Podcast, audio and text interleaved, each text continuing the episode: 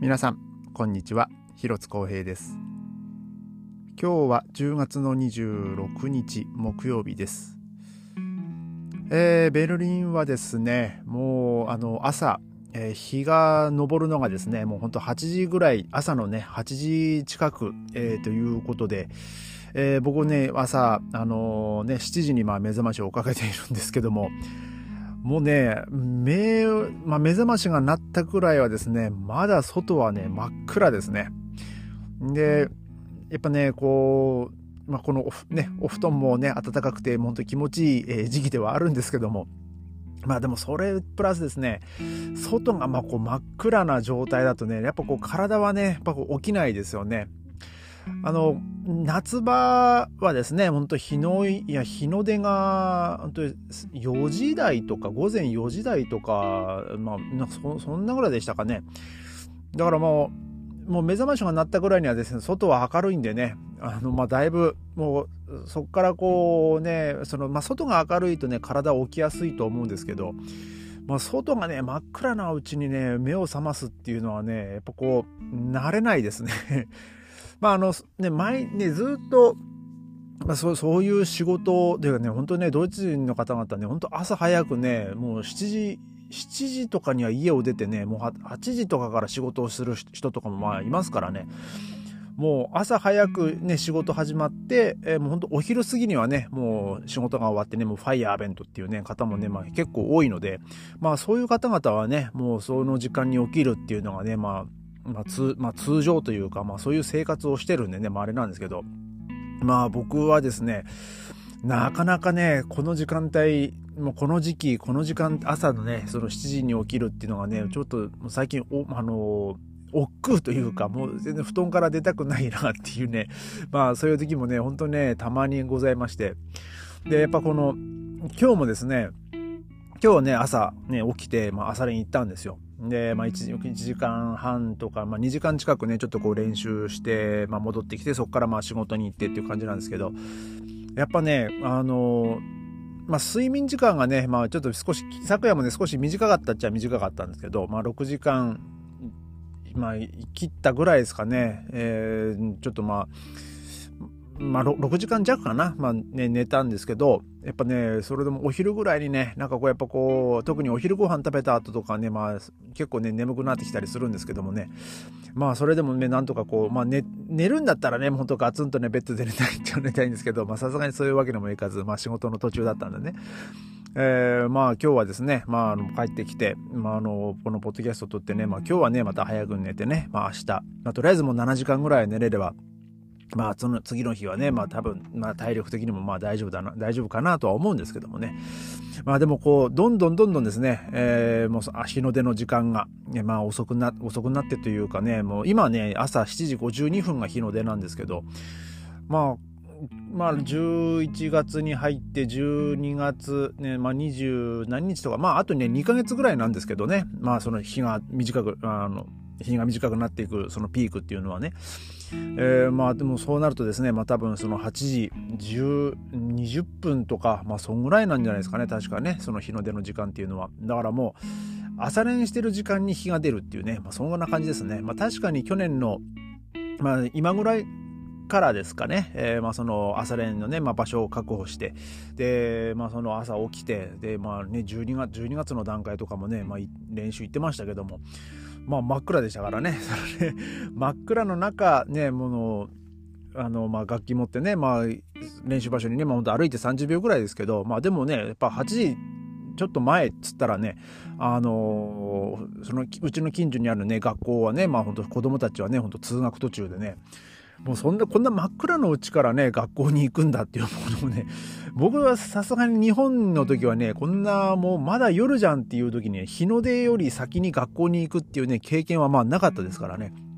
まあそういう点ではね、まあところ変わればっていうね、まああれなんですけども、まあドイツの子供たちはね、まあ朝も早いですし、まあもちろんそのね、子供をね、あの、送っていく、あまたその朝の準備もするね、お父さんお母さんもね、もう早く起きてると思うんですけども、ね、まあ僕もね、もう早寝、早寝早起きをね、まあもうちょっとね、まあ心がけてね、もう、もう何の苦もなくね、まあそういうのができるようになりたいなと、えー、思っております。えー、で、えー、今日のね、えー、このポッドキャストでお話しするテーマなんですけども、まああの多分まあ日本各地、まあ、いろんなところにね、まあ、そのランドマークというか、まあ、あのランドマークっていうか、まあ、待ち合わせ場所としてね、まあ、最適なものだったりね、まあ、いろんなものがあると思います。えー、まあ、僕もその日本帰ってね、日本帰って、まあ、いろんな街行きましたけどもね、まあ、そのいろんなところ、まあ、見に行ったりとか、まあ、もちろん僕が生まれ育った八戸とかもまあそうなんですけど、まあ、大抵この、えー、例えばその友達同士で、まあ、ちょっと街に行くんだったら、まあ、待ち合わせ場所っていうのはね、まあ、大体こう分かりやすい場所ですよねなんかこう目印があってでまああの、これはですね、あの、ベルリンの、まあ、僕がこの普段働いてるお店のほんとすぐ近くのね、まあ、あの、バンホフゾーっていうね、まあ、動物園駅っていう、まあ、日本語に訳せばまあいいんですけども、まあ、そのバンホフゾーの、えー、その壁にですね、あの、金色の、あの、時計がかかっていたんですよ。あの、まあ、かかっていたっていうか、まあ、設置されてたんですよね。で、それがですね、あの、今日ね、これ、あの、モルゲンポストの、あの、ニュースなんですけども、えー、バーンホフツォー Die Goldene Uhr ist verschwunden ってこう書いておりまして、で、その駅の壁にその金色のあの大きいね、その時計、まあアナログのね、えー、あの時計がですね、あの設置してあったんですけど、まあそれが、まあなくなったっていうね、そんな あの見出しのね、まあ記事でして、で、僕ね、これ見た時ね、えこれなんでなんでこれパクられたの？と思ったんですけど、まあ、実は、えー、そうではなくてですねあのー、まあ、一応ねこの金色の、あのー、まあ、時計はですねまああのまあ、ベルリンのその動物園駅のですね、まあ、一つの、まあ、目印えー、として、えーまあ、活躍、まあ、活躍していると言ってもね、まあ、過言ではないんですけども多分いまだにね、まあ、そうだと思うんですけども、えー、この1920年代え、からですね、まあ、このえ、時計はあるようでだからまあ戦戦前もう第一次世界大戦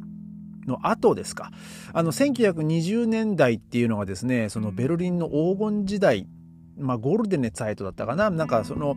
えー、そういうふうにこう呼ばれておりましてもう街中はですねもう本当にこう飲み屋さんだったりそのキャバレーだったりなんかそのいろんなねもう本当にこうまあ例えばその日本で言ったらその東東京みたいなねまあ、ああいう歌舞伎町みたいな、もう本当にこう、まあ、ある意味こう夜も眠らないような街、まあ、そういう時代があったわけですよ。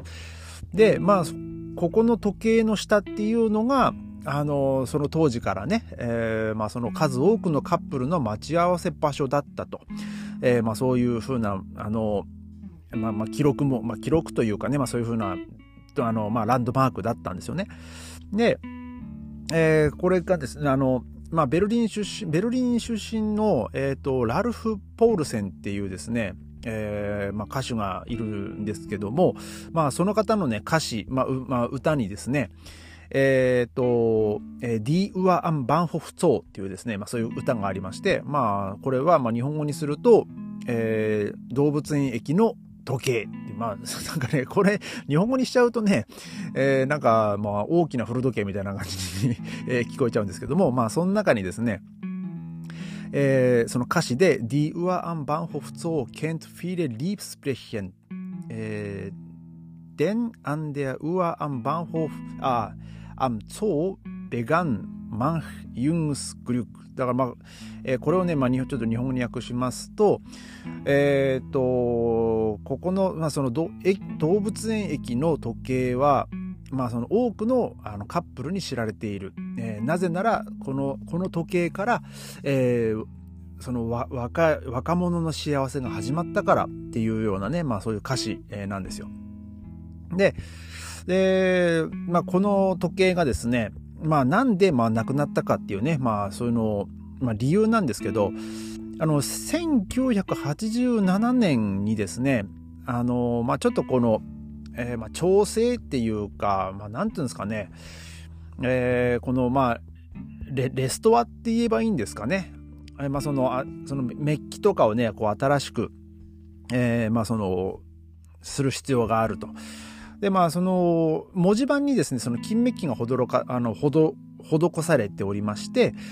で、このアベルツァイト、えー、っていう、まあ、会社がね、えー、まあ、その1987年に、まあ、これの補修というか、あの、その改修を手掛けたんですけども、まあ、一応その36年の歳月が、まあ、経っているので、まあ、新しくその金メッキを、まあ、かける、まあ、必要があると。えー、まあ、そういうふうに、まあ、あの、ドイツバーンがね、まあ、コメントを出しているということで、あの、まあ、あくまでね、その、あの、盗まれたとか、まあそういうわけではなくて、あの、まあそういう、まあ、まあ、36年っていうね、考えたら、まあものすごい長い年月ね、まあある、ね、そこそこのね、年月ではあると思うんですけども、まあ、そのですね、えー、まあ、時計のですね、まあ、その回収、まあ、修復、まあ、その金メッキをね、新しくこう、綺麗にね、まあ、施すっていうことで、えー、まあ、その取り外しましたと。まあ、そういう、えー、ことです。で、まあ、僕もね、あのーこの駅ね、こう使う、まあよくね、まあよくというか、まあ仕事行くときは必ず、まあ、使うんですけど、あの、路線によるんですけど、まあただ今ね、あの僕の家からその職場に行くにはこう2通りのルートがありまして、で、まあ歩いてその駅まで、えー、まあ最寄りのね、地下鉄の駅まで行って、そのウーナナっていうね、ラインがあるんですけど、ウーナナで、えーまあ、ベルリナーシュトラーセまで行って、そこからウーノイン、まあ、ウーの9ですね。えー、で、まあ、ベルリナーシュトラーセからツォーロギシャーガルテンという、まあ、その駅がある,、ね、あるんですけど、そこに、まあ、行くルート。で、まあ、そのルートで行くと、まあ、この時計のね、あの、道路の反対側に出て、まあ、そこが一番職場に近い出口ではあるんですけど、ただね、今、このウーナナがね、あの、工事でね、あの、ちゃんと走ってないんですよ。なので、まあ、今は、あの、最寄りの地下鉄の駅からちょっとバスに乗りまして、あの、 U2の、あの、 Bülowstraße っていうね、ところまで、あの、出るんですよ、バスで。まあ、その バスの出る乗車も本当2つぐらいしかないんですけど。で、そこの U2からですね、えー、 Bülowstraße から、えー、まあ、 Zoologischer Garten、まあ、その動物園駅の方に行くんですよ。まあ、そういうルートだと、本当ね、この時計の目の前の階段ところにね、まあ出てくるんですよね。なので、まあ、僕はこの階段上がってって、まあその時計見て、ああ、まだ時間あるなっていうのがね、ちょっとこうわかる。まあそんな僕にとってもね、あの、まあ、その、まあそういう、そのルートで職場に行った場合はね、その、まあ欠かせない、まあものであったんですけども、まあその時計がね、まあなくなっあの、今はね、こう、なくなっているっていう状態なので、まあ明日ね、まあ僕そのルートで、まあ仕事行くんで、えー、まあそその時はね、ちょっとこの、まあ状況をですね、まあちょっと、ね、見てみようかなと、えー、思います。えー、まあ今日はですね、まあそんな感じで、えー、また明日ありがとうございました。